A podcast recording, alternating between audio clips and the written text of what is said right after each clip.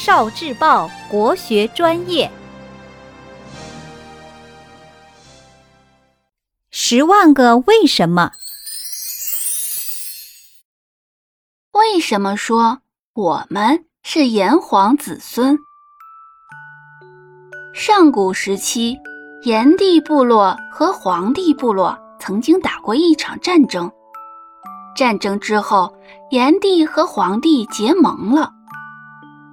炎黄结盟以后，黄帝和炎帝为了让自己的子民们生活得更好，他们发明了房屋，让子民们有了住的地方，不再睡在野外。他们还教会了人们种植五谷，从此，人们不用只靠摘野果子生活。他们还学会了养蚕。教会人们怎么织布，从此人们开始有了衣服穿。他们还创立了文字，发明了历法，人们开始能用文字记录东西，开始计算时间。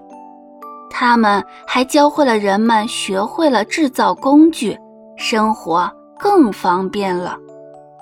重要的是，他们还建立了最初的国家制度。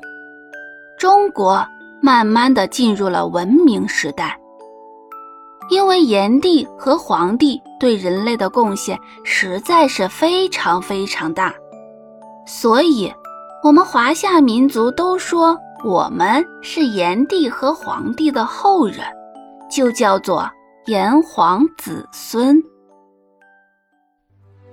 聆听国学经典，汲取文化精髓。关注今生一九四九，伴您决胜大语文。